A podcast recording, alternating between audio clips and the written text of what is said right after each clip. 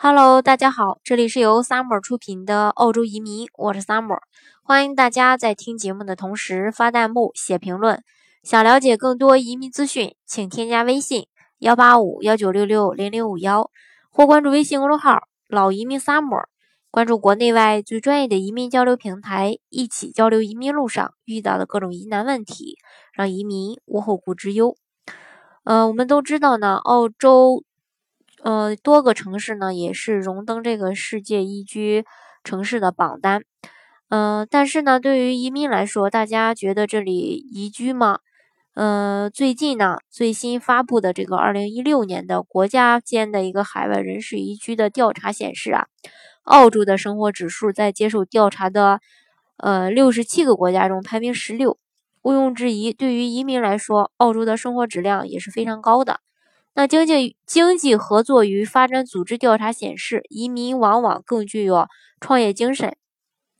更能自主的创业或者为自己打工。中国有句俗话也说得好啊，叫做“光脚的不怕穿鞋的”。白手起家的华人，相比很多安于现状的澳洲本土出生的公民，更有这种勇往直前的拼搏精神。最近由澳洲。财经见闻发布的二零一七年最新的澳洲创业报告中，呃，这个报告从这个各个方面反映了一些移民在澳洲的创业情况。嗯，所以今天呢，就跟大家一起来分享一下这份报告。那先说一下老老移民的一个创业路。那老一辈的移民因为语言的障碍、文化的差异等等这些原因吧，除了进入主流职场，更多的。更多的这个人选择了自己做生意，而他们选择的行业主要都是以餐饮服务业为主，比如餐厅啊、超市啊、咖啡馆等等这些。呃，但是呢，新的这个新移民的这个方向呢，往往不是这些了。也就是说，在这个澳洲，尽管有这个很多的第二代甚至第三代的移民，也就是我们常说的 A、B、C，那这些华裔的孩子往往会在学校的时候呢，呃，都很名列前茅。这个进入职场以后呢，在当地企业的这个高管层中呢，却很难找到他们的影子。这个其中的原因就是，除了机遇能力之外，更重要的其实还是职场天花板。华裔和这个亚裔移民和主流社会之间，呃，似乎呢总是有一条鸿沟。那根据澳洲多样化委员会的研究报告显示，在澳洲私人公司的 CEO 亚裔比例。呃，仅仅只有百分之一点九，而董事会中的亚裔也只有百分之四点二，而创业似乎就变成了另一条通往成功的康庄大道。和老移民不一样的是，留学生移民和 BC 基本上没有语言障碍这个劣势，所以在沟通交流上更具有优势，因此他们的创业领域也不会局限于传统的这个。呃，餐饮服务业也渐渐的涉足科这个科技创新行业。另外就是这个创业的领域，目前从呃，无论是这个新移新老移民这个呃创业的主要领域，主要集中在九个大行业。第一个是代购，代购的话，这个翻开朋友圈，这个大家肯定都会了解。呃，因为它门槛比较低，这个行业呢也云集了众多中国民间的力量。一般代购奶粉啊、保健品啊、奢侈品呀、皮毛制品呀、葡萄酒啊、护肤品啊等等这些。第二个行业就是这个房地产，那成功的华人房产开发商以及中介呢也有很多，成就了很多商业大鳄。然而这个行业呢起步要求也比较高。再就是游艇。作为目前在中国土豪阶层越来越流行的消遣，游艇呢已经渐渐的进入了大众的视野。然而，值得注意的是，其实，在澳洲一些小游艇的价格也不算太高，所以也有越来越多的人来涉足这个行业。再就是餐饮业，餐饮业中一直也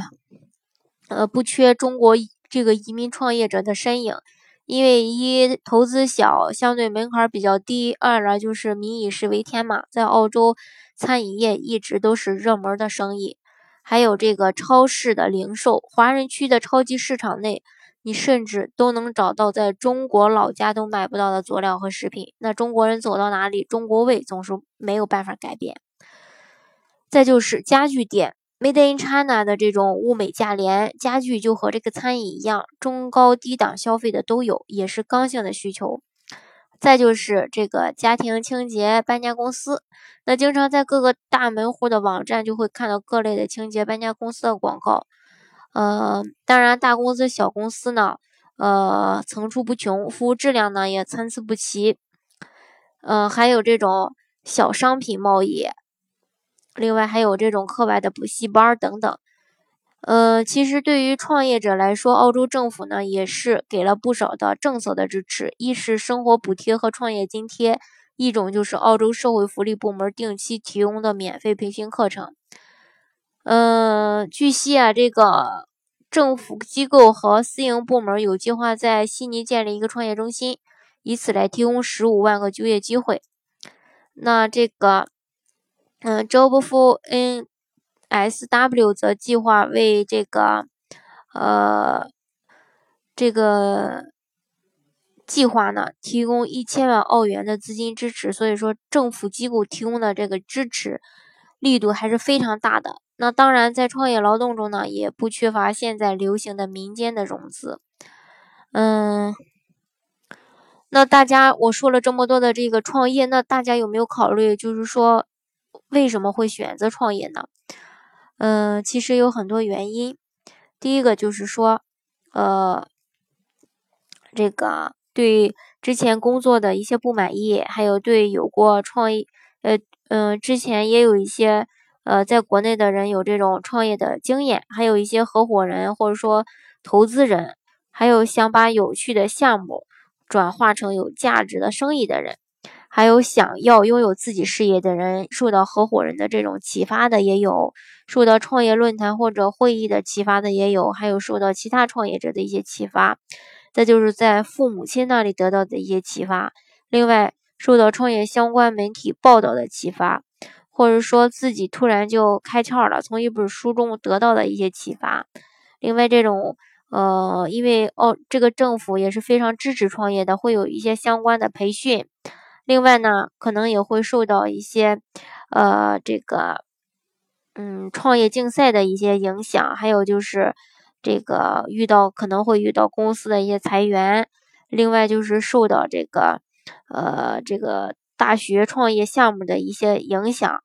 等等，这些也都是很多人呃选择要创业的一个原因。那创业者的年龄大都集中在二十五到五十岁之间，男性创业的要比女性的要多。那在澳洲，五到十五年以上的创业的人也非常多，学历是本科、研究生的也很多。有趣的是，百分之二十四点九的创始人在自己创业的公司之外还有其他的工作。那排在靠前的这种创业的。人有这种商务运营呀、项目管理啊、客服啊、市场啊、市场营销啊、销售啊、软呃这个软件开发呀、金融管理呀，还有这个 UX 设计啊、公共关系，还有平面设计、会计等等这些。嗯，其实从刚才我跟大家说到的这个创业的这个原因当中呢，其实也能最直接反映创业者的一个心态。那什么心态呢？第一个就是影响创业者的人生的一些大事儿，它是促成创业的一个原因。就是刚才我说的对工作的不满啊，之前有过创业经验或者说有合伙经验的这些人呀，还有就是创业的人享受创业的一个过程，他就是想拥有自己的这个公司，希望自己能创造价值等等。当然，也有一些人为什么要创业，是因为呃，在这个。生活当中啊，经济当中啊，会有一些这个呃负担的人，他不得不选择去创呃创业。嗯，好，这就是今天呢跟大家介绍的这个关于澳洲这个创业的一些相关的内容。希望呃即将登陆的你呃听到以后呢有有所启发，有所感悟，希望能帮助到你。好，今天的节目呢就给大家分享到这里。如果大家想具体的了解澳洲的移民政策的话呢，欢迎大家添加我的微信幺八五幺九六六零零五幺，或是关注微信公众号“老移民 summer”，关注国内外最专业的移民交流平台，一起交流移民路上遇到的各种疑难问题，让移民无后顾之忧。